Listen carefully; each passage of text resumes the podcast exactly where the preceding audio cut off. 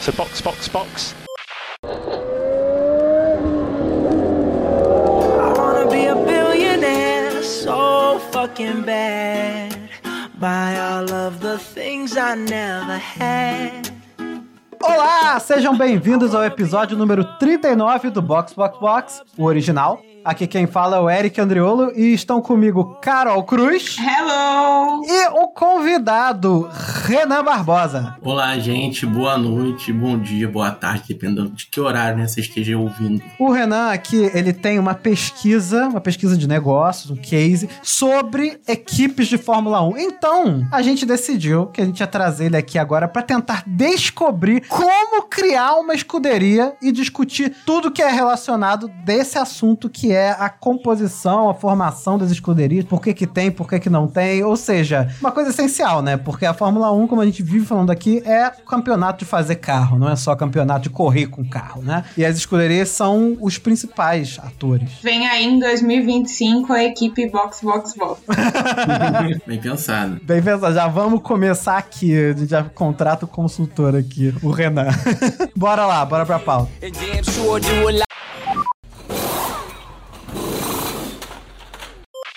Então, eu vou começar falando logo a pergunta que todo mundo quer ouvir, que é: quanto que custa essa brincadeira aí? Fazer uma equipe de Fórmula 1, capital, quanto que tem que ter assim de cara? Tudo que eu disser aqui de valor vai ser em dólar, tá? Esquece o real. Isso não, não funciona muito no mundo da Fórmula 1. Do automobilismo geral, tá? Então, pra ficar claro, eu vou falar em dólar. De uma hora ou outra eu posso fazer a conversão, mas não se assustem, tá?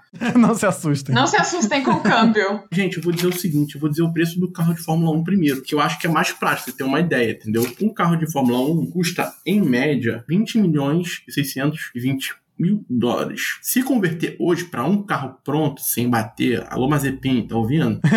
São 142 milhões de reais para um carro pronto. Como são dois carros, isso aí duplica isso aí. São quase são 41 milhões de dólares, mais fábrica, mais equipe do pit lane e mais outras coisas como logística global, que eu chuto aí na casa, que tava fazendo aqui as contas, eu acho que 100 milhões de dólares por ano 100 milhões de dólares, isso sem botar custos de reparo e outras coisas mais, motor, é muito caro. E se você quiser entrar na Fórmula 1, tá, gente, você tem que pagar taxa, tá? Ah, é verdade. Existe uma taxa agora de entrada. Além de você comprar uma, uma escuderia, que é caro, você vai ter que pagar a taxa de 200 milhões de dólares, que é a taxa de segurança, né? Que depois que uma equipe lá em 2010 já- norte-americana não deu muito certo na categoria, a FIA, junto com a Liberty Media, decidiram botar essa taxa para filtrar os projetos bons dos projetos ruins. Então quem entra, não tem que. Se for ruim, é um ruim aceitável, vamos dizer assim, entendeu?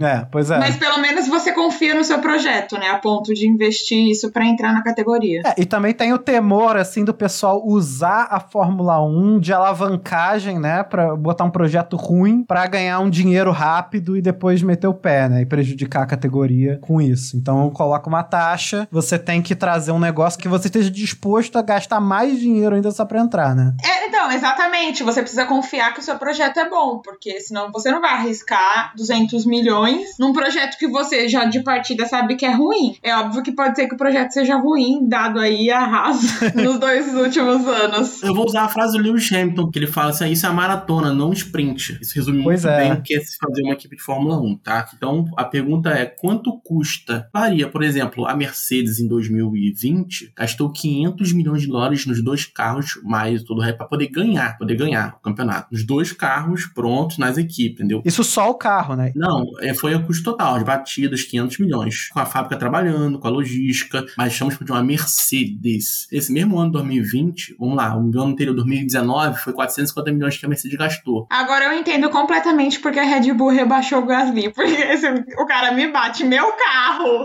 que custa seis rins nos testes, eu tinha mandado matar esse piloto. Olha o prejuízo. Eu vou falar do carro de Fórmula 1 e vou entrar parte do, do- da equipe. Acho que são os dois principais gastos que uma equipe tem que ter. Depois eu falo da receita, né? Que todo mundo fala em gastar, mas, pô, dinheiro no bolso todo mundo quer também, né? É, pois é, não, a equipe não tá lá só pra ser gasto, né? Ela, pelo contrário, ela tem que dar retorno. É, eles ganham muito dinheiro também, inclusive na pior equipe. A coisa mais cara no carro é, o, é quase 90% é o motor, tá? 90? Quase 90, não é 90, acho que eu boto 85, 80%. Eu tenho que fazer essa conta ainda. Caralho. Mas desses 20 milhões, 620 20 mil dólares, entre 15 milhões e 18 milhões de dólares é o motor. Mas por aí. É, então, é, se o pessoal continuar, ajudem a gente no Pix aí, que a gente, quem sabe onde a gente começa, tem que começar aí, tem que ter motor. Boleta, gente, por favor, tá? Real não tá muito bom, não. Será que vale motor de Lego? É uma opção. É, pode tentar, entendeu? Ah, a Renault tá aí até agora, né, cara? Agora, a segunda parte, que é mais importante no carro e a mais cara, é o câmbio e a marcha, que é 354 mil. Só, Só, isso, só. só. mil. O resto é tudo mil. O resto, o único que é em milhão é unidade de potência. Toda. É a Soalho, 141 mil. O Halo, 17 mil. Asa dianteira, 141 mil. O Mazepin, meu irmão, fale todos os caras. Esses valores você conseguiu como? É uma estimativa, uma média geral? Eu peguei, eu peguei do site Motorsport Global, que tem um site geralmente, uns botam um milhão a mais, um milhão a menos, é uma estimativa média, porque vamos supor, esse aqui é um preço médio. Certeza a Mercedes gasta muito mais do que uma rádio, por exemplo, entendeu? Uhum. Depende do material, depende de tudo. O chassi, na verdade, o chassi é o segundo, mas é 707 mil dólares. Mesmo assim, não chega a cada milhão, entendeu? Quem que seria capaz de fazer esse tipo de investimento no Brasil? Porque a gente tem que falar disso, né? Que o Brasil é um país que tem, faz surgir aí pilotos bons à torta direito. Tem Ayrton Senna, tem Piquet, tem Fittipaldi, tem Uhum. Massa, tem Rubinho, tem todo mundo. E não tem uma equipe, né? Tem, tem equipe alemã, tem equipe italiana, tem equipe britânica pra cacete. E não tem equipe brasileira. Quer dizer, teve a tentativa de Copersuca lá, que o Fittipaldi até hoje se rasga, que não conseguiu fazer. É, a Copersuca pelo menos ficou marcado, né? Assim, foi uma tentativa. Cara, quem investiria hoje? É difícil você falar numa pessoa física, tem que ser uma pessoa jurídica com muito dinheiro. Por exemplo, quem é que banca a Mercedes? É o Toto Wolff com 33%, tem a Daimler. O Toto Wolff tem 500 milhões de dólares de patrimônio, começa por aí. Tá pobre ele, tá pobre. Pobre. Não, é- mas ele evoluiu muito, ele, ele evoluiu bastante. A Daimler vem com, com os 33%, é muito mais bilhão. E aí tem a Daimler tem a Ineos, que é o- a principal petroquímica de engenharia química, não só do, da- do Reino Unido, como da Europa. Então você tem aí outra empresa bilionária. No Brasil hoje tem que ser banqueiro, provavelmente, montar uma equipe para ser dono. E tem que ter parceiros eletrônicos, como Dell, AMD, o EG, porque uma equipe não é só dinheiro, né? Tem que ter os seus bons fornecedores. Pois é, isso é, isso é interessante também, que tem vários patrocinadores que a gente vê nos carros, né? Que o trabalho deles não é necessariamente botar dinheiro na equipe, mas é fornecer, né? Por exemplo, a gente falou outro dia aí que a Mercedes perdeu o fornecedor de headphone, né? A Bose. Mas perdeu também, acho que a Epson, né? Que fazia, dava as impressoras. Pra... Sim. Então, a McLaren tem a Dell, os computadores todos da McLaren são Dell, né? Então, rola isso também. Tem os patrocinadores que eles têm outros papéis, né? não apenas injetar dinheiro. Olha só, a Daimler tem 96 bilhões em patrimônio. A Ineos tem 91 bilhões. Toto Wolff tem 450 milhões. Pô, só aí você sabe o poder de que eles têm pra botar numa montadora. Aí você vai na Red Bull, só é Red Bull 30 bilhões. Beleza, aí vamos, vamos pensar uma... Cadê? Uma Williams. Botar Williams agora, né? Williams 400 milhões. Adoro Tom Capital. Só 400 milhões. Mas você não, não cogita a possibilidade de, por exemplo, empresas brasileiras criarem um fundo que banque? Não precisa criar um fundo, não. Você pode criar uma. Só que o problema é que você tem que ter o dinheiro inicial para você. Quando você adquire a operação de uma equipe de Fórmula 1, você pega toda a estrutura dela. Se ela for uma equipe com sede na Inglaterra, melhor ainda. Você tem uma garagem perto da Silverstone. Que aí tem a logística toda de todo mundo que tem o GP da Europa, fica ali. É tudo caminhão, trem. E depois você faz a receita. Você começa, vai ter que penar. Os dois primeiros anos de equipe de Fórmula 1, acho que fica no, no vermelho é próximo disso, entendeu? É, isso é fato. Sim, mas aí tem outra parada também que você falou, comprar uma equipe. Porque essa é a questão. O que vem acontecendo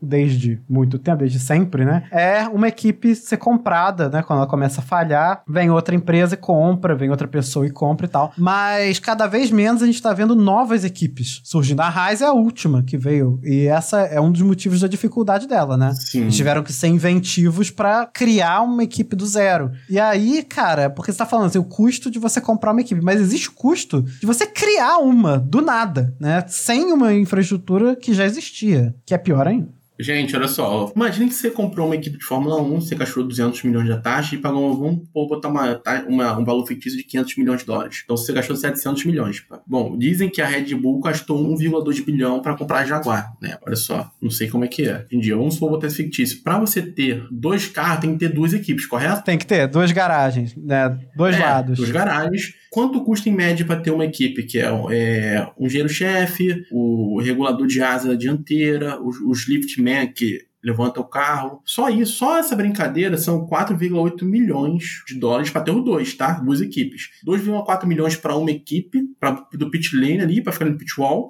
dentro do pit, tudo, e 4,8 para você bancar dois carros, duas equipes completas dois carros. Imagina, por ano, tá? Isso é por ano, claro. O maior salário é do engenheiro-chefe, chegando a 1 milhão por ano, mais os bônus de corrida, que é dele pode ganhar 10 mil dólares por corrida, entendeu? O maior salário é dos engenheiros-chefes, não é do chefe de equipe? Não, vamos lá. Engenheiro-chefe é uma coisa, chefe de equipe é outra. Sim, existe o CEO, existe o team principal, existe o, o, o engenheiro-chefe, que é o que a gente conhece como a figura do Bono, o James. Aham, sim. Smith James. Geralmente a média de salário desses, desse pessoal é um milhão de dólares por ano, mais os bônus por corrida, 10 mil dólares, mais os bônus de chegar em primeiro, segundo, terceiro, aí vai de varia de equipe para equipe, tá? O resto é 350 mil, vamos supor que você tem o, a pessoa, aquele que tira o, o pneu e coloca. Da Red Bull é 350 mil a média, na Red Bull vai ser o dobro, provavelmente, porque ali é o carro-chefe deles, entendeu? O mais barato Entendi. é o bombeiro, que é 30 mil euros por ano e 500 dólares por corrida, em média. Mas você tem acomodação paga, você tem, você viaja um- de um lugar para o outro, entendeu? Tudo, tudo isso. É, fora todo o custo logístico de corrida pra corrida, né? Que os caras têm que operar e planejar. Que é mais uma coisa absurda.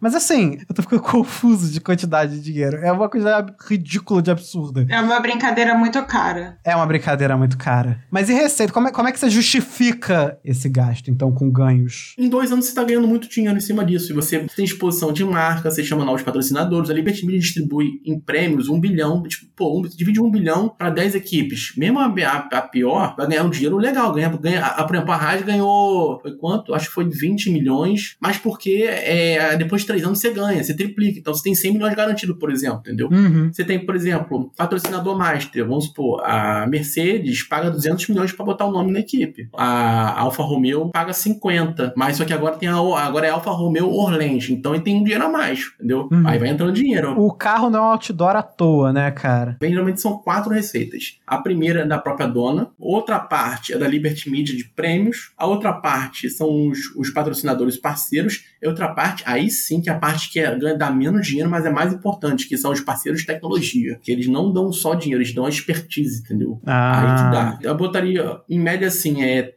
40%, sei lá, 40, 35% da equipe, da dona. Uns outros 30%, por exemplo, seria mais ou menos da, dos prêmios. Cara, os prêmios, os prêmios sustentam muito a equipe. É muita coisa. E o restante ele dividido, os patrocinadores geralmente é duas, três vezes mais do que os parceiros de tecnologia. Por exemplo, a Renault, em 2019, fez 210 milhões de receita. Tá bom o preço, né? Renault. É, tá bom. A McLaren, 250 milhões. Desses 250 milhões, olha só que legal. É, a McLaren não tem uma empresa, né? Eles são a única equipe que não vende o nome. É, eles são uma equipe de Fórmula 1 que por acaso faz carro, né? É o contrário. Isso. Por acaso faz carro esportivo. É, eles não vendem a marca de tapa, assim, você vê na Red Bull tem a Honda lá atrás, no aerofólio. A, mas a Honda, é o nome é Red Bull Honda, estava lá. E, e tinha 200 milhões da Honda. A McLaren não tem esse dinheiro. A McLaren tem bala na agulha para garantir na, na imagem, McLaren. Por exemplo, ela ganhou 50 milhões dos acionistas, deram dinheiro de investimento, 85 milhões de, de- que eles ganharam de patrocínio e 105 milhões de prêmios, por exemplo, da Liberty Media em 2019. É muito dinheiro. Por exemplo, McLaren. Agora vamos para a principal, Red Bull, por exemplo. A Red Bull em 2019 foi a terceira, não foi nem a segunda. Eles fizeram 335 milhões de receita, tá? Ferrari, 435 milhões. Que a Ferrari já tem a, ainda, ainda tem o prêmio extra, né? Ela tem um prêmio exclusivo, é o Long Stand Award, né? Que é 100 milhões, no mínimo, que eles ganham por ser a equipe que está em, em todos os GP desde a inauguração. E a Mercedes fez 420 milhões. Fez menos que a Ferrari, por exemplo, a Mercedes, em 2019. E nesse caso, quando você fala dessa receita de prêmio, ela engloba também a receita do público nos eventos ou não? Não, é, são cinco categorias. A primeira é colocação que a equipe termina no campeonato de construtores. A segunda, eu acho que é a posição do- dos, dos pilotos, define. A terceira é o Lambo Stand Award, que é da Ferrari, né? O quarto são os bônus meio, mal, maluco aí, né? Por exemplo, assim, a Red Bull ganha X porque ela assinou o contrato em 2013 para ter os prêmios. Foi a primeira a aceitar o acordo da, da Liberty Media, entendeu? A Williams ganha Y porque é uma herança. Não, não técnica herança. Então é meio, meio nebuloso essa parte, entendeu? É, recebe por ser uma equipe clássica, né? É, isso, eu acho que meio que. Mas não, eles não explicam, eles, eles chamam de prize, só que eles não dizem. Não tem uma, um caderno metodológico da, da FIA ou da Liberty explicando o que é cada um, né? É, é porque aí a gente entra na questão também que tem coisas que são decididas politicamente ali dentro, né? Por exemplo, esse prêmio especial de, de tradição que a Ferrari ganha, que a Williams ganha, esses prêmios são decididos ali na base do, do, do puxa-empurra, né? Não tem um regulamento certinho, né? A política ali é muito forte. Quem diz que a, é por isso que ela tem dois tipos de política na Fórmula 1. Tem a política que as equipes fazem em cima da. Para o Michael Masi, que fizeram né, aquele rádio aberto, que para mim não tinha que ter rádio aberto nenhum. É bizarro, né? É, e ainda mais que, por exemplo, a Petronas patrocina a Mercedes e nos GPs da Ásia ela patrocina os GPs. Como é que fica essa questão da ética, tá ligado? Se vai abrir rádio, pô, aí abre margem pra gente que é de fora do circo e de espectador, ficar com as teorias mirabolantes, às vezes não é nada. Por exemplo, e tem a pressão política, tipo assim, as equipes, aí, provavelmente tem que ter equipes de negócio política que vai fazer o, G, o, GP na Arábia Saudita, por exemplo, ou nos países mais democráticos ou menos democráticos. Tudo, tudo é negócio, de saber lidar, entendeu? Assim, como é que você bota o Hamilton capacete de, é, em prol da casa LGBTQIA+, no Catar? Como é que isso reflete? Ou então ameniza, bota panos quentes. Uhum. É dinheiro, né? Pois é. Aí eu acho que se a gente, ah, se a gente entrar no lado da política da Fórmula 1, dá pra fazer todo um outro episódio. Inclusive é possível, tá? Carol, o Renan, eu conheço ele do mestrado de ciência política da UF. então a gente, eu, a gente pode facilmente carregar aqui falando de se a Fórmula 1 é política ou não é, e por aí vai. Mas ainda na, na linha de valores gastos, então eu entendo que para uma nova equipe, né, seja a compra de uma ou a criação de uma totalmente do zero, você tem que pensar em algumas questões é, que envolvem valores e colocar isso na ponta do lápis. Por exemplo, a localização da fábrica dessa equipe faria diferença, né? Porque quanto mais próxima dos circuitos, melhor é a logística, menos gastos você tem, certo? Todas as fábricas dos anos 70 continuam no mesmo local, só foi melhorado. A Red Hamilton Keynes, Red Bull, Woking, McLaren, das 10 equipes, 7 são na Inglaterra, tudo ao redor de Silverstone, entendeu? Então quando você compra uma equipe, basicamente já tem já vem junto no inventário ou um direito a FIA já deixa um local para você já para ficar em Silverstone, porque é a maior parte do GP da Europa. Agora o resto é complicado, entendeu? Na Austrália, por exemplo, na Inglaterra a Mercedes tem uma unidade lá, mas a maior unidade da Mercedes fica na Alemanha, então para eles é mais jogo. Nos Estados Unidos, Estados Unidos e Américas é talvez é uma maior problema para as equipes, né? Tirando a Raiz, tem isso, né? É, por exemplo, sim, você pode ter uma equipe brasileira, por exemplo, com a fábrica no Brasil, pelo menos a fábrica de aerodinâmica.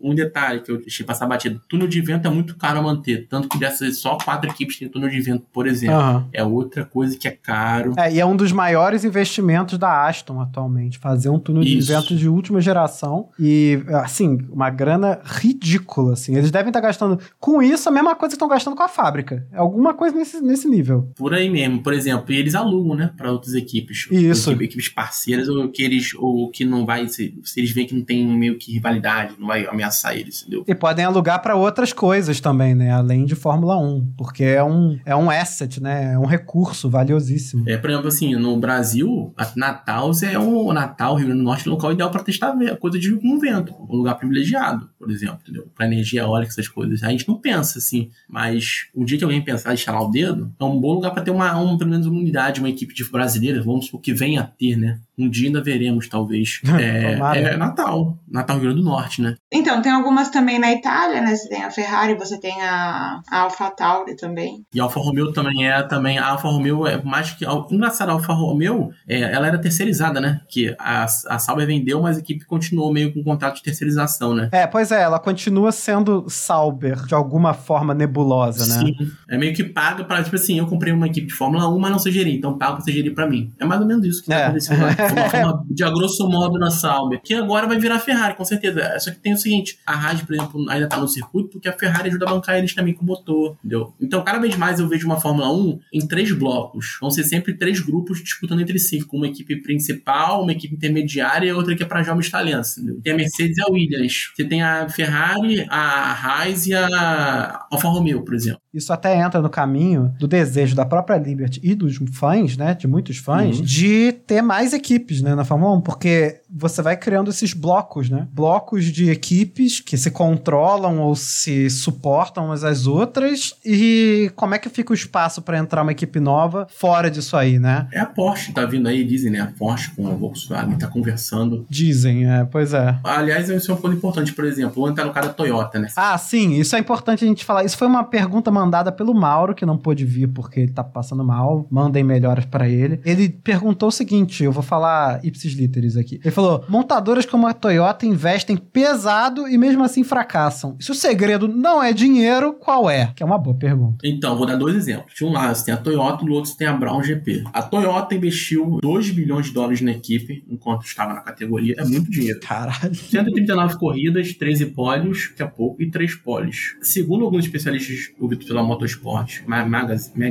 né, é que é, não é só dinheiro que vai, tem que ter, eles não tinham expertise. O modelo estruturado pela Toyota era horrível. Eles entendiam de carro, mas não carro de Fórmula 1, por exemplo. No Rally, a Toyota é, é a referência, mas eles achavam que a padronização do automobilismo podia entrar na Fórmula 1. Eles entraram, o principal diagnóstico foi, olha, Todo o modelo tá errado. A estrutura, é, os profissionais mantidos, quase tudo. Foi isso. O dinheiro deles não valeu pra nada, por exemplo. Por que a Brown GP em um ano deixou todo mundo comendo poeira até metade do campeonato, pra depois descobrirem que era o difusor, que era o Ross Brown, ciente, pelo amor de Deus. É, pois é, era o Ross Brown. É o cara hoje é o diretor técnico da, da, da FIA. Ele lê as regras, ele sabia tudo. E ele é do circo há 20 anos, 30 anos. Ele pegou e comprou o próprio dinheiro a equipe da Honda e pegou toda a infraestrutura da Honda, que também tem uma tradição, que tá, não tava indo bem. Tava pagando pra levarem. Vendeu muito barato, aliás, a equipe. Eles venderam muito baixo o valor da equipe pro Brown. Isso que ele comprou a equipe, ele manteve alguns profissionais da Honda e ele botou a, a expertise dele e os carros voaram. Enquanto a, a Toyota ficou anos e anos, que a Toyota Panasonic, inclusive a Panasonic não tem expertise de tecnologia pra Fórmula 1. A Panasonic é muito pra televisor, essas coisas. Não tem expertise de software. É isso. Uhum. Inclusive, é minha, meu, meu ponto é esse. Você que tá ouvindo aí, sempre preste atenção nos patrocínios do lado dos carros. Por exemplo, a Williams usa Sofina. A Sofina é uma empresa de alimentos. Qual- o que, que a Sofina pode dar para Williams a não ser dinheiro? Uhum. Nada. Vai, vender, vai dar café, vai dar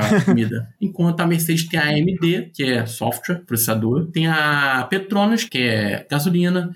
Fluxo de freio, um monte de coisa. Tem a Mercedes, que tem unidade de potência, e outras coisas a mais. A Red Bull tem a Citrix, que é simulador. Tem a. Qual o nome? A Oracle. Pra mim, o que, o que mais dá facilidade aqui de Fórmula 1 são os parceiros tecnológicos que ela bota ali. Mais do que o dinheiro que eles dão. Porque é inteligência, né? A Renault, em 2019, tinha 710 pessoas trabalhando para eles. A McLaren, 760 pessoas.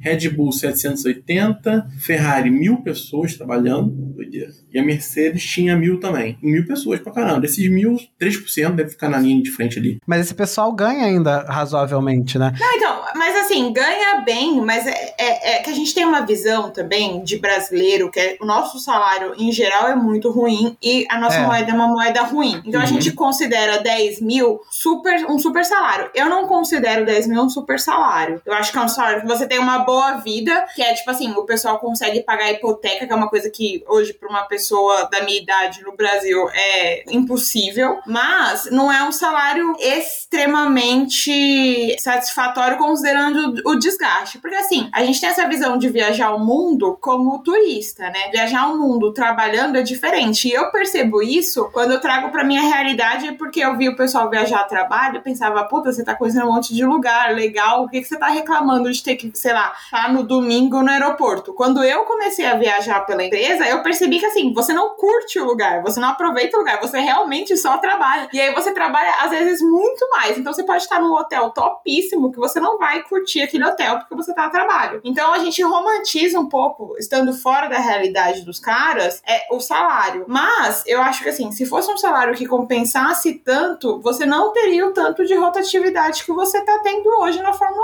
1. Porque eu acompanho muitos é, mecânicos, eu acompanho muito o pessoal das equipes, e assim, no final do ano passado, da temporada, eu vi pelo menos umas 20 pessoas que estão saindo. Então é muita gente saindo, e aí se você pensar que é um salário que vale a pena, esse pessoal não estaria saindo, sabe? E tem muita gente até indo pra categorias mais tranquilas, até pra ganhar um pouco menos, mas que você consegue ter uma realidade melhor, assim. Consegue viver com a família, né? Consegue curtir, ter um lazer. Uhum. Porque os caras ficam o, o ano todo, né? do- Dois grandes blocos do ano fora de casa. E aí você não consegue levar uma vida solteira sozinha pro resto dos dias, né? Você precisa ter família, você precisa ter conexões. O Toto Wolff falou isso, que pensa na Fórmula 1, diminui o ritmo porque ele sente saudade da, da- de ficar em casa, entendeu? E isso porque ele pode levar a Suzy e os filhos pra qualquer lugar onde ele for. Imagina quem não pode, né? É, e a casa dele pode ser, com o dinheiro que ele tem, pode ser qualquer casa do planeta, né? Inclusive. Ele pode ter uma casa em cada lugar, inclusive.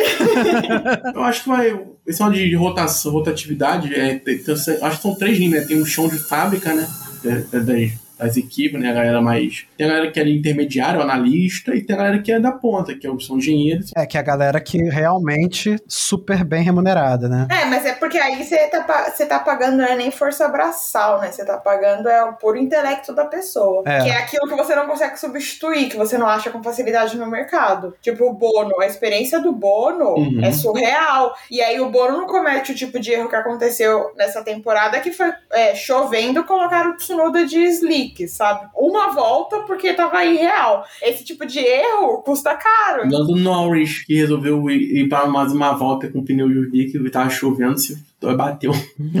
é, pois é. Não vamos falar disso, porque é um assunto sensível pra mim, que sou uma clarista. É um assunto extremamente. Eu também sou uma clarista. Se você não eu sou desde o Mika Hakkinen, filho. Por que isso? Aqui todo mundo gosta da McLaren nessa sala. Tenho dois pilotos que moram no meu coração. Um é Mika Hakkinen e o outro chama Heinz Harald Frentzen, que era um alemão da Jordan. Porque a Jordan é uma equipe que eu acho irada, porque era intermediário. Ela só fazia carro bonito. O amarelo que eles têm em 97, que é uma vez. Isso era irado, é, isso é verdade. E esse cara, ele é muito doido, que hoje ele pilota carro de funerária, né? Que ele abriu uma funerária e ganha dinheiro com isso. O morto nunca chegou tão rápido. Meu Deus, conheço o drama do ex-piloto. que virou, virou carro. É, mas é da, da família dele, se não me engano, que ele abriu lá na Alemanha. E ele, cara, ele pilotava muito. Tipo assim, não era um as, mas ele pegava a Jordan e ficava em terceiro, quarto, quinto, eu gostava dele. Tipo Assim. E o outro é o Montoya, que é maluco. É o famoso maluco do bem. Maluco do bem.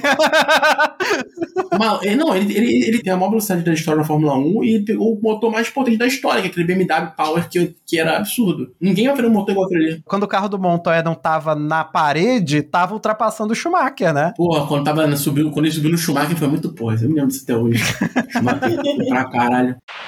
O que me deixa bolado é realmente isso. Não só o custo, mas o retorno. Tem retorno, entendeu? Os caras gastam bilhão e dá dinheiro, dá mais. Exato, pra você estar disposto a gastar 200 milhões pra entrar, mais não sei quanto pra ter um carro, mais não sei quanto pra pagar de equipe, mais não sei quanto pra pagar no piloto, é porque você sabe que você vai ter de volta esse dinheiro, de uma forma ou de outra, ou pelos prêmios da Liberty, ou pelo próprio é, campeonato, Pelo marketing. pelo marketing ou pela venda que você vai alavancar das fábricas, né? Então, por exemplo, a Mercedes toda semana ganhando corrida no domingo, vai um Zé Ruela ali e fala assim: vou ter um Mercedes que eu quero ganhar na vida também. E vai comprar um Mercedes, entendeu? Não, mas é, é o lema, é o lema. Win on Sunday, sell on Monday. É, é ganhar no domingo, vender na segunda. É, é isso, automobilismo. Não, e assim, vamos combinar, tipo, por, que, que uma pessoa compra uma Ferrari pra morar em São Paulo se ela vai ficar presa no trânsito? Tipo, a Fórmula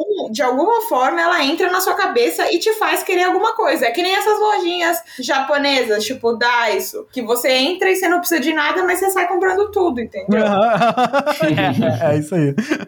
É, mas assim, é Fórmula 1 é o seguinte, pra ter corrida de Fórmula 1, você não pode viver, só não pode oferir renda só dessa equipe, né? Você tem que ter um, ser um bilionário com várias empresas pra você, você ter outras rendas, né? É o que eu falo, pô, a, a, a Ineos tem participação na, na Mercedes também. A Ineos tem 93 bilhões e a Daimler tem 94. E os caras podem remanejar o dinheiro pra lá e pra cá como eles quiserem, entendeu? Tipo assim, ó, eu, eu- se eu em prejuízo na Fórmula 1, eu ganhei no mercado privado lá onde eu atuo. Tô nem aí, tá ligado? Porque um compensa o outro. Não, sim, mas um compensa o outro porque um alavanca o outro. Você não vai ter um negócio, um braço morto que você vai manter ali. Tanto é que, por exemplo, o Lawrence, ele é um empresário diferente do Toto e do Horner, que são pilotos, eles vivem o automobilismo e aprenderam a ser empresários. O Lawrence é um grande empresário. Ele alavancou várias marcas de moda que estavam, assim, à beira da falência. A Ralph Lauren, pô, foi ele no Canadá. Ele é um cara da moda que ele é o Briatore novo, que eu fico brincando, né? Que Briatore novo. Exato, ele entra no negócio que tá falindo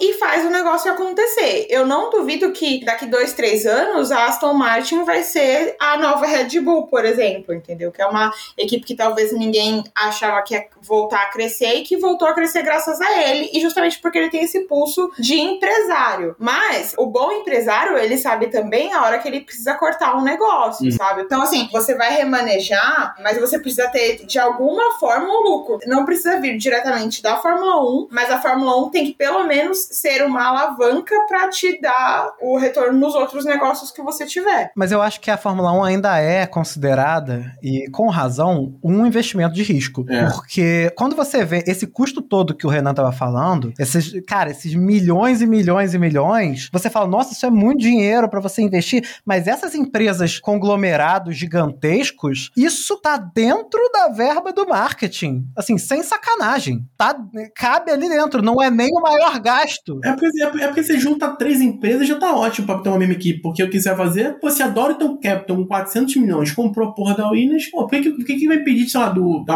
a Microsoft, por exemplo, vai patrocina, não sei qual equipe patrocina. Como é que você faz? Tem, é aquilo que tem, você tem que ter o jogo de lábia, convencimento, vem, sabe, Aham. vender a ideia, entendeu? Porque o dinheiro pra fazer tem. O tamanho do capital corporativo é imenso, assim. É uma coisa que dá pra fazer uma equipe de Fórmula 1 com o dinheiro que sobrou. Real dá. A Honda, por exemplo, saiu da Fórmula 1 por uma questão que a Fórmula E estava roubando atenção, né? Porque essa questão da sustentabilidade é um, é um ativo muito interessante para as grandes empresas hoje em dia. Por isso que a Fórmula E meio que tem uma, é uma princesinha dos olhos para essa galera nova. Eu tenho que ver esse impacto também. E você tem que ver a questão do, como a gente comentou, dos patrocinadores, que também é uma questão não só de dinheiro, mas é uma questão de inteligência, né? Então, por exemplo, a própria McLaren que tem a parceria com o Hilton. Talvez o Hilton não entre com capital diretamente, mas aí você tem a hospedagem que você não precisa se preocupar com aquilo, você tem as parcerias. Então, são patrocínios inteligentes, né? Que não necessariamente entram com dinheiro, com verba. Tu viu esse po- post da Hilton com o Norris? Pô, isso é sensacional. Eu falei, rede social e marketing. O Lando Norris busca do- um garoto, ele bota, ele bota o cap de chofer. Ai, sim, na escola, né? Olha que parada. Quem não conhecia o Hilton conheceu ali na rede social. Ficou, pô, o post, se eu não me engano, tinha 50 mil interações, 60. Eu falei, Cara, cara, então os caras impactam. Aí o Hilton paga e o Hilton tá ganhando ainda. Tem a propaganda do Hilton pra classe A, que é a galera formal. Ele pega um público mais jovem, descolado, porra. Tá, isso aí é incrível. Um outro caso negativo, a Rich Kennedy, por exemplo. Alguém se lembra desse tipo de Rich A Kennedy? gente lembra direto.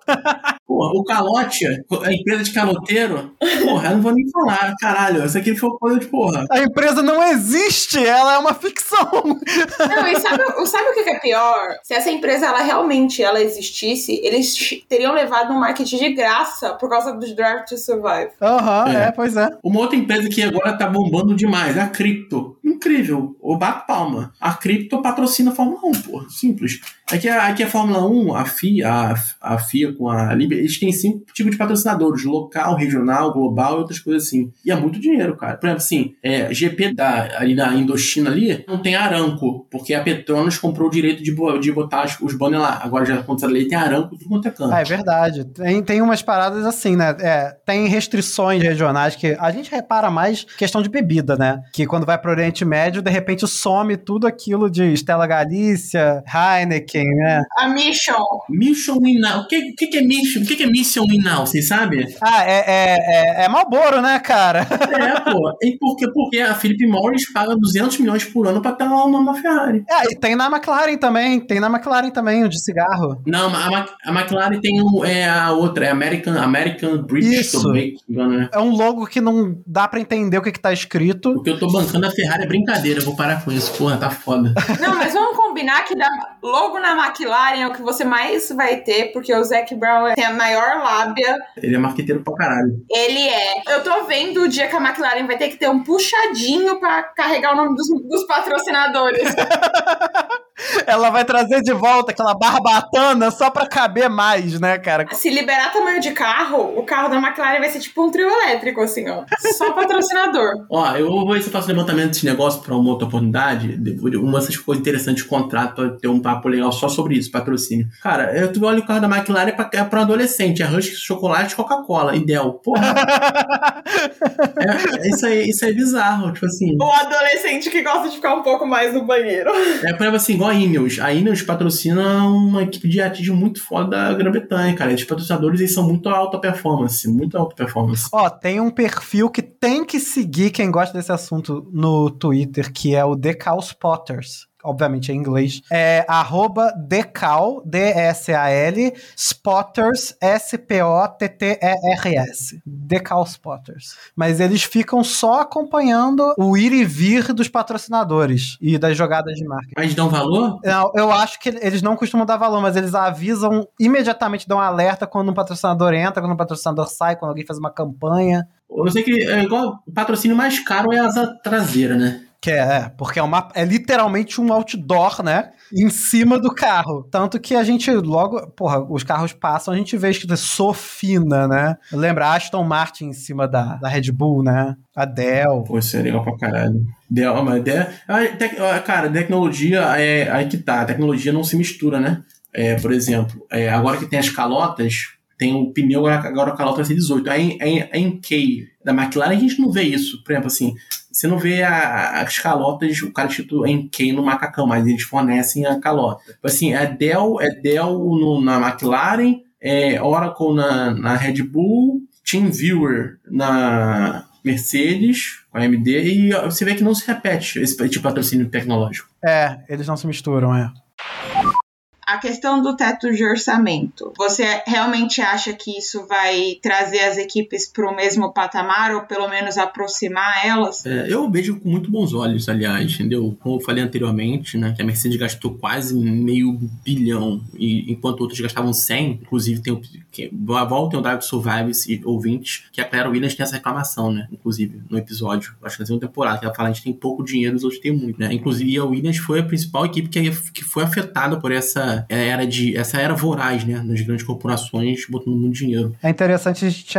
pontuar até isso que a Fórmula 1 passou por uma transformação, né, dos anos até os anos 70 era muito do it yourself, né? Era muito uma coisa mais amadora, né? Era romântica, né? Romântica, garagista, né? Era um negócio familiar. Isso. E aí nos anos 80 começa isso a mudar e nos 90, né, com a, a mudança geral, né, global das corporações e tal, o mundo se torna corporativo, né? E a Fórmula 1 vai se transformando em uma coisa corporativa. Ali pelos anos 2000 isso se consolida. A gente vê no documentário do Schumacher a diferença daquela garagenzinha, né? Uhum. Que tinha nos anos 2000 e o que é uma garagem de Fórmula 1 hoje. Uma coisa assim de empresas globais, né? Sabe, conglomerados e tal. O mesmo problema que isso gera no mundo, né? que são monopólios, né? Que é o, o problema da competição ser destruída pelos conglomerados, gera na competição da Fórmula 1. Né? Você tem uma empresa que gasta rios de dinheiro do jeito certo, né? Que nem a gente falou da Toyota. Uhum. E outras que não conseguem. E aí essas que não conseguem perdem e ganham menos dinheiro. São engolidas. São engolidas, né? Vira um ciclo. Eu considero duas equipes bem-sucedidas nessa questão de investir de fora e da. Eu considero a Brown GP e a Benetton, no 94, que era uma equipe. Onde surgiu o Briatore, né?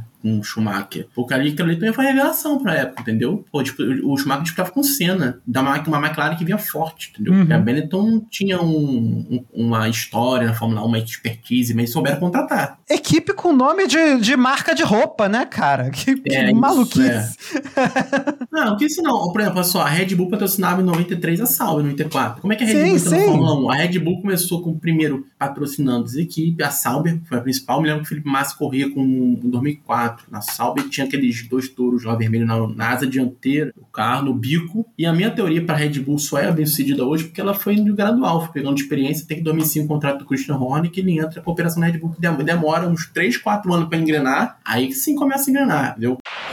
Voltando para não perder o foco, até de orçamento. Vejo com o lado positivo, pelo menos vai, vai, vai deixar mais próximo os grandes e mais próximo o intermediário. Está previsto para o ano que vem, eu acho, 145 milhões de dólares, esse ano, na verdade, para 21 GPs. Se um GP a mais for colocado, é 1 milhão e 200 mil a mais no orçamento das equipes. Se um GP for retirado, é esse valor subtraído. E tem o seguinte: se for uma, um final de semana sprint, a, a, equipe tem direito a 100 mil dólares a mais por carro, como fosse um seguro se bater, entendeu? Hum. Então, nesse caso, a gente já está partindo com quase 150 milhões, porque pro calendário 2022 sim, são 23. Sim circuitos, né? Se é 145 para 21, a gente já tem aí os 5 milhões mais ou menos garantido desses dois GPs extras. Sim, sim. E olha o seguinte, gente, olha só, 150, um carro é quanto? 20, mais ou menos 20 milhões de dólares. Dois carros, 40. Então já foi já quase um terço, um terço do seu orçamento já foi para dois carros prontos, sem bater. Por isso que a, a rádio vai suar. O mesmo que o Gunter está vai xingar, é brincadeira, gente.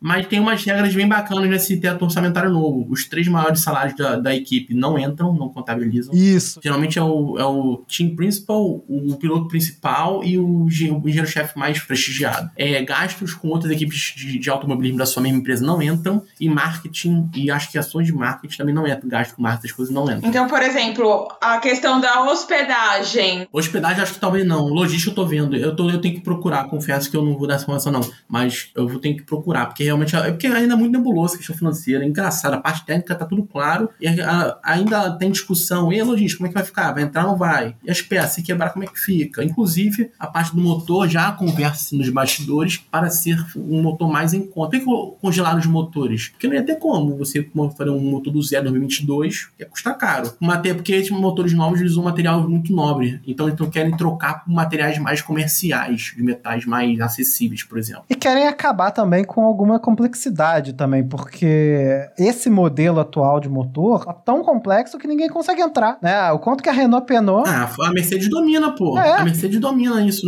Pô, dominou oito anos pra Red Bull conseguir agora. E até 2025, quem vai fazer o motor Honda, o motor Honda não, o motor Red Bull, perdão, gente, força do ar, é a Red Bull, mas como consultoria da Honda, entendeu? Acho... É, não, é um motor Honda. É um híbrido, Honda e Red Bull. É, é um, um, um rótulo coisa mais de 2025 a gente vai ver se a fera que construíram é boa ou se é só um gatinho. Encerrando o assunto valores, a sua visão, o que, que você acha que compensa mais para uma equipe? A gente falou da questão da entrada do Schumacher, né, que foi um, uma aposta de sorte. Você entende que um piloto pagante ele compensa mais que um piloto talentoso? Ou você acha que as equipes precisam realmente começar a voltar ao pensamento de contratação para pilotos talentosos? É, ou seja, a gente tem que deixar o, o Mazepin o Latifi e o Stroll existirem ou não? O que, que a gente faz? O Zou também, né? Olha, eu tenho uma crítica com esse piloto pagante, no fundo todos são pagantes ali, né? É verdade. O que, o que muda é que o seu pai pode pagar um monte de grupo que te patrocina. A gente vai enganar quem? Só corre na Fórmula 1 quem tem patrocinadores por trás que vão te levar para equipe. O Sérgio Pérez só está na Red Bull, ele corre bem, gosto dele. Mas porque o Carlos Slim adora ele. Uhum. Ele é o queridinho do México. Ele é um projeto de piloto do México, entendeu? E tá lá, pô. O Mazepin, ele, na, ele fez a Fórmula 2, Fórmula 3, e não era tão ruim assim. Ele tem seus problemas, entendeu? Tem gente muito pior, pô, pelo amor de Deus, gente. Tem o Adrian Sutil, ninguém fala de Adrian Sutil, Pascal Werlen. Pô, a diferença é que tem agora 17 anos, que tá cheio de merda, ok? Fazendo muita besteira, mas tem a galera que vem barbado e faz pior ainda, entendeu? a, e às vezes o cara nem é ruim, tá com uma Sato foi, não, teve, não foi muito bom na Fórmula 1 durante mas teve uma época que ele tava bom. E na Índia, tá, na Índia ele tá bem, por exemplo, entendeu? É que a Fórmula uhum. 1, pra, o, o Shin fala que diferencia os pilotos que são sensacionais. Se correr bem na Fórmula 1, corre bem em qualquer lugar. Não tem jeito. É, eu acho que é o seguinte, cada vez mais os pilotos vão precisar de patrocínios fortes. A sorte do Stroll aqui tem um pai que é bilionário, a culpa não é dele. Você tem lá o, o Rosberg. O Rosberg é um piloto pagante. Ninguém sabia isso. O pai dele pagou muito. Eu sei disso porque, por exemplo, o Jean Alesi, que foi piloto da Ferrari, Ligia Prost, o filho dele é da Ferrari Academy. E quem banca é ele? Vendeu a Ferrari de teste roça dele por 2 milhões de euros na pandemia poder bancar. Não tem jeito. Eu acho que essa dicotomia entre piloto pagante e piloto talentoso não existe. Ou ele é pagante ou ele é pagante talentoso, entendeu? Não tem muito o que fazer. É porque no caso, o piloto pagante seria o piloto que ele tem o dinheiro em casa. Por exemplo, o Latifi, o pai dele é bilionário, o Stroll, o pai dele é bilionário, o Mazepin, o pai... Então, assim, você não depende de buscar patrocínios, porque o difícil Uhum. hoje em dia é isso. Você tem pilotos talentosos, mas que não conseguem angariar dinheiro suficiente para conseguir entrar nas categorias. E a gente viu isso no começo do ano passado. É o Van Dorn, por exemplo, que era da McLaren, eu acho ele talentosíssimo. Eu acho que a diferença que pega é quando a equipe prioriza a entrada do piloto mais pelo dinheiro. Eu acho que é aí que a gente começa a identificar mais o, o piloto pagante. Eu não diria nem que é tanto de onde veio o dinheiro, né? Mas é, por exemplo, todo mundo sabe que se a Williams não precisasse do dinheiro do Latifi, o Latifi não estaria na Williams. Mas é muito baixo o dinheiro dele. A Sofina, que é a empresa do pai do Latifi, pagou 30 milhões pra expor do lado do carro, pra botar no nome, né? Pô, a Mercedes pagou 200, pô. Então, se é pra... Pô, vai ver que a Williams não consegue outros parceiros, pô. Entende? É pra mim uma questão meio de, de saber onde procurar. O Latifi... Ele, eu também não acho ele ruim, não. Ele tava lá. Assim, gente, a a gente teve o Pedro Paulo Diniz, pelo amor de Deus, a gente pode falar nada. Tem um argumento muito bom, cara. Eu, eu- eu acredito. A gente fica sempre querendo o melhor pra categoria, isso é fato. Mas a gente só sabe que o piloto é bom se existe o piloto ruim. É uma lógica boba, mas é o que funciona. A gente só sabe que o Mick Schumacher é bom porque o Mazepin faz merda. É, isso é verdade, que a gente não saberia de outra forma, né? E agora falando sobre as questões intelectuais do esporte. Você considera que é necessário para uma equipe ter experiência em outras categorias ou não? Que a categoria é uma história. Eu vou ficar com essa segunda opção, porque o seguinte, a Haas tem um grande desempenho na Fórmula Indy, e na Fórmula 1 tá lá essas coisas, entendeu? É, e antes você tinha falado da Toyota também, A né? Toyota tem os melhores carros de rally e na Fórmula 1 não é lá essas coisas, né? Mas, por exemplo, assim, se a equipe for muito boa na Fórmula 1, ela pode vir em, outra, em outras categorias. A Mercedes tá dominando a, a Fórmula E, por exemplo. Você vê, quem manda bem na Fórmula 1, tanto piloto quanto equipe, consegue mandar bem em outros lugares, mas o inverso não é verdadeiro, né? A McLaren, a McLaren na Fórmula Indy, botou lá o Fernando Alonso lá pra brincar lá, ele conseguiu um pódio. Romano Grosjean conseguiu um pódio. A McLaren tem equipe lá, que é o Juan Pablo Montoya, que é o cabeça da equipe, e tem conseguido uns bons para três anos de Fórmula Indy, conseguiu resultado que tem equipe lá que demora muito pra conseguir. Porque eles têm uma expertise muito grande, eles têm uma, eles vão na Fórmula 1, eles têm um conhecimento de mercado muito grande. O Hamilton, por exemplo, o Hamilton tem uma equipe de rally e uma equipe boa de rally. Como é que ele tem essa equipe boa? Por causa dele, por causa deles, quem tá junto com ele ali, entendeu? Uhum. Eu, eu fico com a segunda opção. Eu acho que a segunda opção é uma, uma boa equipe de, de Fórmula 3. Eu vou deixar no caso do Horner, que na Fórmula 3.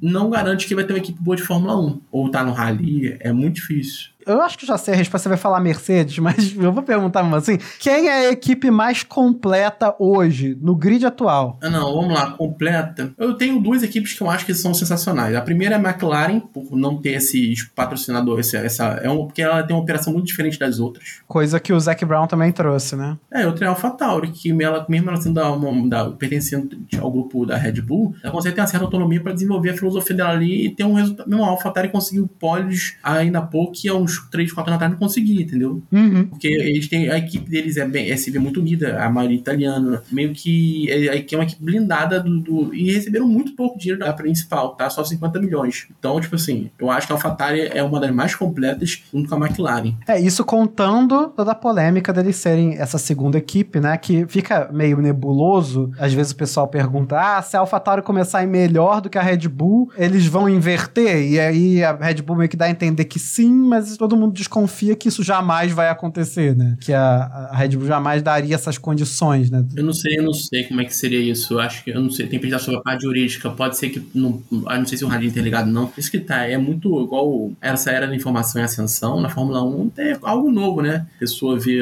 há cinco anos atrás a gente não sabia o que os pilotos falavam no rádio, só depois. Agora a gente tem análise de rádio, você tem uma rádio aberta com MASE lá que o pessoal reclamava, uma coisa bizarra isso, E entendeu? a gente fica sabendo detalhes, né? A gente fica se metendo no funcionamento das Isso. equipes, né? Coisa que a gente não sabia antes. Inclusive, eu vou levantar a bola aqui que a gente passou batido. Um grande cara que vocês podem seguir é o Ricardo Penteado, engenheiro brasileiro da Fórmula 1. Ele seria um baita nome caso um dia tivesse uma empresa, uma equipe brasileira, pra ele ser chefe da equipe. É um baita cara. Indo nessa linha, quais são os cargos que você considera que são os cargos chaves para você ter uma boa equipe? Tem que ter o, o CEO e o Team Principal, por exemplo, o chefe de equipe. O Toto Wolff e o Chris Horner, eles acumulam duas funções. A Alpine não tem isso, porque o, o chefe de equipe não precisa estar ali no, no grande prêmio, né? Não precisa. É só é, quem toma a decisão de fato, o final é ele, claro. Mas se ele quiser deixar os dois engenheiros cuidando de tudo, pode. É, o, geralmente o, o team principal, ele cuida mais da parte, né, ele faz ela entre os negócios e a pista. Ele é fundamental, não tem outra história. O CEO é mais da parte com os acionistas, mas o team principal é pega um braço na pista e outro braço nos negócios. Ele faz acontecer. E, em última instância, quem toma a culpa é ele. É, pois é. É o técnico, né? Só que é um técnico com muito mais função do que um, um técnico de um esporte menos tecnológico, né? Como diz o próprio Toto, eu não sei fazer tudo, mas eu preciso saber o que todo mundo faz. É, ele não é engenheiro e tá aí, sabe, das, e ele escuta as direções dos, dos engenheiros lá, contratados, e então ele só ele é economista aí. É assim que é a Fórmula 1. Pois é, é o cargo de decisor responsável, né? Sim. Não necessariamente tem o conhecimento técnico perfeito, mas ele tem que saber gerenciar prioridades, né? É, o Zac Brown é o team principal da McLaren, mas não o CEO. É o rapaz, é o rapaz lá do, do acho que do Qatar, se me engano. Eu acho que a gente podia aproveitar e falar logo, então, do um assunto que eu acho foda, que é a trajetória desses caras, o Toto Wolff especificamente e o Christian Horner. Porque, como a gente estava falando aqui no bastidor antes, esses dois aí que construíram na força do ódio duas equipes vencedoras, né? Equipes novatas. Ódio e frustração, gente. Frustração também leva a bons lugares. pois é, né? Tá aí, esperança para todos. Eles fizeram do limão uma limonada e uma caipirinha. Eles dois são dois pilotos frustrados, né? Vamos lá, tenta do Horner. A família meio humilde também não era pobre. O pai dele tinha uma empresa que fornecia acessórios para uma coisa ou outra, lá do automobilismo local, na região central na Inglaterra, né? Pra... Mas nada de. Imagina uma loja, loja de autopeças. É isso aí. Uhum. E ele começou a correr, né? Com o dinheiro próprio dele, essas compradas locais, e começou a entrar na. Ele criou uma equipe de Fórmula 3000. Ele era o dono e corria. Olha que doideira. Ele pediu dinheiro pro pai dele, pro banco, e fez muito, muito dívida. Lógico, é, botou cara a tapa. E numa dessas equipes que ele comprou, ele comprou, ele precisava de uma garagem. E ele comprou com o Helmut Marko, que tinha uma equipe de Fórmula 3000 também. Só que a equipe do Helmut Marko era uma das melhores, e a do Chris Horner tava começando. Ele, e o Helmut Marko vendeu pra ele, fez um, ajudou ele a. Os dois estão juntos desde sempre, né? Os é, isso, isso que eu falei, a Fórmula 3000 e o Horner viu que não tava dando muito para pilotar e viu que tinha uma habilidade de gerenciar. Helmut Marko, com o amigo dele, e foi, foram galgando de degraus. Eu ainda não consegui chegar como eles conheceram o dono da Red Bull, não. Se não me engano, acho que foi pelo, pelo Helmut Marko, que é o piloto austríaco e era amigo pessoal dele. Eu já ouvi falar que foi pelo Helmut também, porque a Red Bull tem duas coisas, né? De um lado, a Red Bull já vinha entrando na Fórmula 1, mas frustrada com a incapacidade de ditar os rumos das equipes que ela patrocinava, né? Uhum. E por outro, faz parte da estratégia de marketing da Red Bull, que é de, em vez de patrocinar apenas atletas, né? É, como várias outras empresas fazem para associar a imagem, tentar criar as próprias narrativas de marketing, né? Criar a própria empresa, criar o próprio campeonato, né? Criar os próprios eventos. Então, a, a, juntou uma coisa com a outra e de lá que a Red Bull se tornou, né?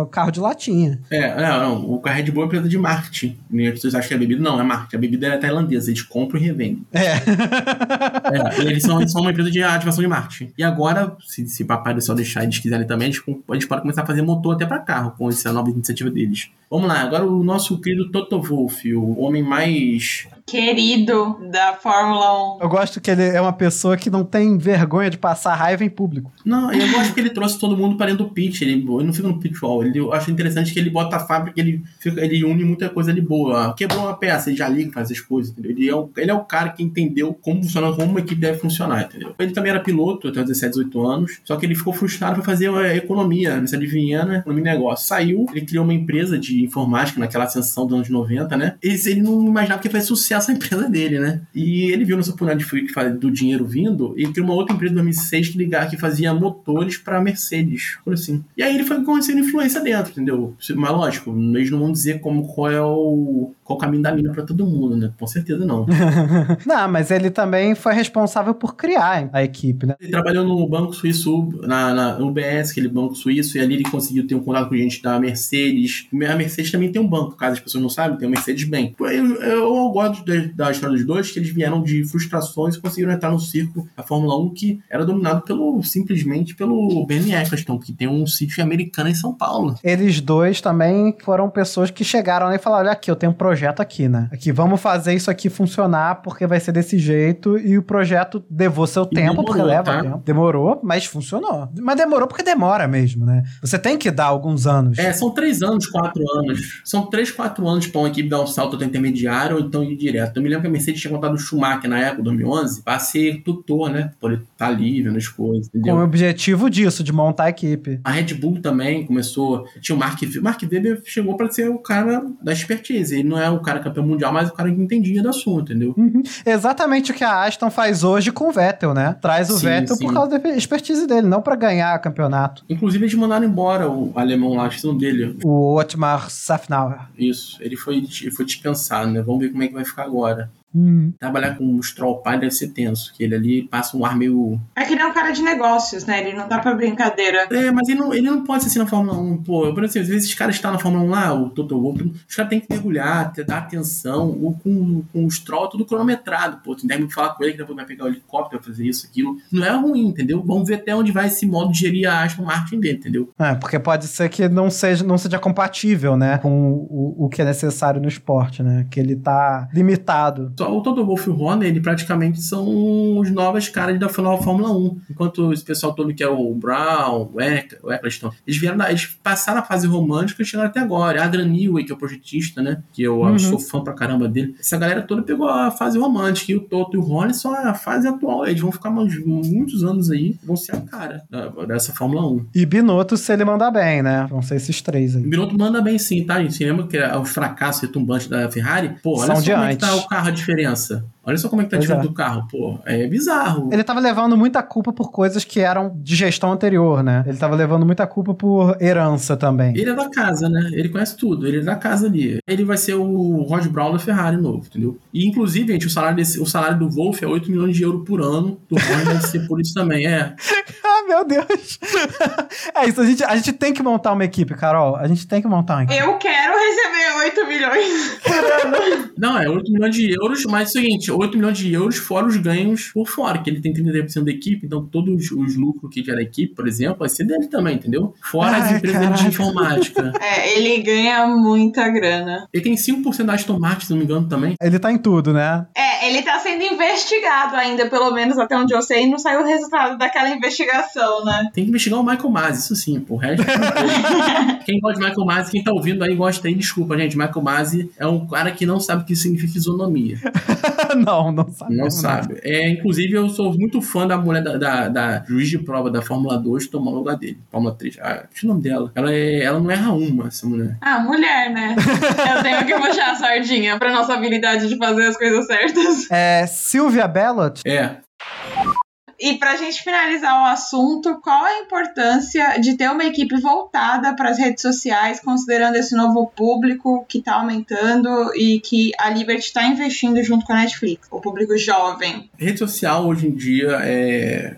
Se a Ferrari tem o Tifose por causa dos carros, você pode ter os seus adeptos agora, né? Eu vou começar a monitorar esse ano as redes sociais das equipes dos pilotos, né? Para ver a variação de quantos ganhou, de seguidores, quais são os posts mais interativos e qual momento a galera ficou mais em ebulição, né? Porque isso diz muito sobre para vender as coisas, vender camisa, vender as coisas. Eu acho que é importante para poder popularizar mais o esporte. É um esporte de alto investimento, mas também que a televisão, porra, voltou a dar audiência. E eu acho que a questão toda é fazer receita também, né, gente? Eu vou dizer com você. Provavelmente você nunca ia imaginar na tua vida que ia ter alguém com uma camisa da AlphaTauri na rua. Aham, E porra! hoje em dia as pessoas compram boné, compram tudo, graças à rede social. Não precisa nem falar da AlphaTauri, pode falar da McLaren. Sim. Por mais que fosse uma equipe tradicional, não era que nem Ferrari. Você comprar hoodie e, e bonezinho, não existia isso. Sim, a, por exemplo, eu defendo a rede social uma estratégia também de marketing. Quando você fica mais visível na rede social, seu valor aumenta de mercado. Então, imagina você botar, você tem muita interação, você é líder, você pode ser uma. Você é McLaren, você tem mais interação que a Ferrari, a Mercedes a Red Bull. Você pode pegar um patrocínio melhor, cobrar mais. Olha, eu, eu cobro mais de você e eu faço publicações é, sujo na minha rede social. E aí você vai movimentando, vendo o que a galera acha da sua escuderia, qual a discussão, ver qual piloto tem mais atenção do público, porque vai que aí ganhar um aumento ou não do salário, isso conta muito, entendeu?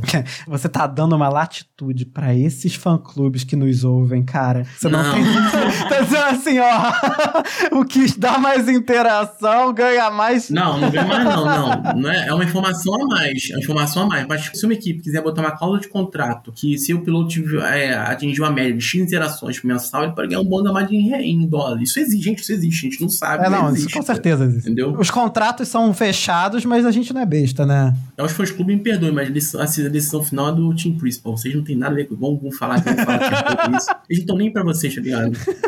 Nem pra vocês, entendeu? Vocês vão ficar brigando aí à toa, mas é bom ver a briga. É bom ver É essa bom, é interação. bom. É bom subir no Twitter. É, e não xinguem, e não, não façam xingamentos à galera lá do jornalismo da Band. Pô, galera, porra, pela, vocês estão vendo pela primeira vez em muitos anos uma baita cobertura de Fórmula 1, não só na TV aberta, como na fechada também, como não tinha. Há muitos anos tinha. Tem que se elogiar. Ah, não, o pessoal não tá satisfeito com nada, né, cara? Vamos usar a internet com parcimônia, galera. Assim, se um dia eu voltar a falar com vocês, eu vou estar dando atualizações das redes sociais pra vocês, interações, o que aconteceu. Ah, não, com certeza. E negócios também, tô sempre de olho. A Fórmula 1 é muito discutida na base do piloto e muito pouco discutida na base das equipes, né? A gente até aqui, Uhum. durante as, as corridas, a gente tende a falar mais dos pilotos, porque é óbvio, né? Porque são eles que são os caras que estão lá fazendo acontecer, mas a gente tem que discutir equipes, como que elas funcionam, de onde elas vêm, porque senão não tem Fórmula 1. É sobre isso, né? E tá tudo bem.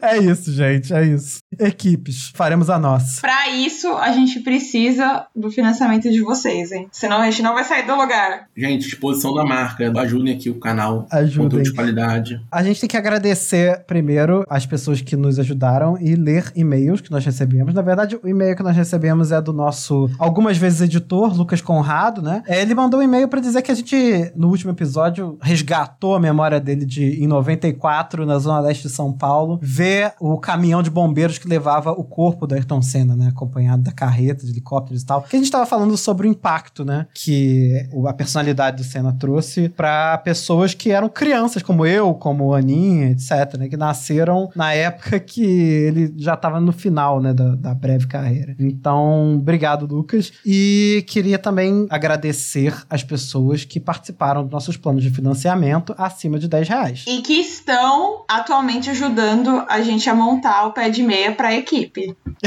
Exatamente. Então, o nosso agradecimento vai pro Alex Romeiro Ferreira, pra Carol Polita, pro Leonardo Fernandes Santos e pro Jaime Ferreira de Oliveira. Todo o nosso amor tá com vocês. E para aqueles que assinaram apenas o nosso plano de 5 reais, o Smooth Operator, obrigado. Além disso, eu vou reforçar com vocês os planos de financiamento que estão atualmente disponíveis para vocês, tanto no PicPay quanto no Apoia-se. Temos quatro planos: o Smooth Operator, que é 5 reais a contribuição mensal, o Radio Check, que é 10 reais a contribuição mensal, o Scenario 7, que são 25 reais a contribuição mensal, e o nosso grandíssimo Master Plan, que é 50 reais a contribuição mensal. Para ter maiores detalhes sobre cada um dos planos e como apoiar, você pode entrar nas nossas redes sociais. Isso aí. E as nossas redes são no Twitter e no Instagram, arroba castboxboxbox. E nosso e-mail, que tá aí aberto para vocês, é o podcastboxboxbox, arroba gmail.com, que por acaso também é nosso Pix. Se vocês não quiserem assinar, mas quiserem mandar uma gorjeta, pode ser por aí, ou pode ser até pelo Twitter mesmo, que tem uma opção de gorjetinha. Não esqueçam de avaliar o podcast aqui no Spotify e também de compartilhar o podcast nas suas redes sociais pra gente crescer e finalmente conseguir comprar uma equipe e estar presente no grid da Fórmula 1 de 2035. Se o Ronaldo não quer comprar, a gente compra. A gente vai fazer. Vai ter PTBR sim no grid. Vai. Pode deixar o plano de negócio comigo, eu faço um bom. Faz um bom plano de negócio, a gente chama o Drogovic, dá pra ele uma, uma- um assento na Fórmula 1, vai ser foda, vai ser irado. Ele merece, ele merece. Ele merece. Então, gente, a gente fica por aí até semana que vem. E, cara, obrigado pela sua presença, Renan. Foi muito bom a gente finalmente ter um- um- uma conversa assim com conteúdo de especialista. Olha só, você virou um pundit. Vox, Vox, Vox trazendo experts pro cast. Trazendo experts. Provavelmente deve ter alguém melhor que eu nesse lugar no mundo. Eu, eu sou tô iniciante, eu sou um exército de homem só, porque é muita informação. Relaxa, sempre tem alguém melhor que a gente e uma criança de 13 anos fazendo mais dinheiro com dancinha de toque. Ou vendendo NFT. Gente, olha só, quem quiser me seguir, meu, meu Twitter é arroba itícia, né? Tá, tá começando agora esse, esse, esse conteúdo. Geralmente eu pego esses conteúdos dos jornalistas, né? Que dão informação e é aquilo, né? É um trabalho de quebra-cabeça. Vou pegando de, um, de uma fonte, uma outra, de uma outra, de uma outra, vou, vou, vou montando o panorama geral pra poder entender as coisas, entendeu? E esse ano eu tô muito de olho na orçamento. São 49 páginas que em breve eu vou ver- dar uma, alguma atualização. E é isso. Obrigado ao Eric, obrigado a toda a equipe, tá? Anny, todo mundo, muito obrigado mesmo. É, Carol, você, quando tiver a sua equipe, por favor, me chame que a gente faz todo um plano lá e pega uns bons patrocinadores, tá? Pode deixar, pode deixar. A equipe Box Box Box vai ser uma realidade. Será, será. Inclusive, essa, essa hashtag BoxBoxBox pode ser um, um bom lema pra equipe, tá? O- Você usar ela, entendeu? Já que não é patenteada, pode aproveitar. Gera engajamento. é isso, galera. Box, box, box. Até semana que vem. Box Box Box. É, gente. Okay, thank you. I'm going to touch Hamilton's rear wing. Don't you dare. Very expensive. I'm joking. I try the front wing. Maybe it's 25 grand.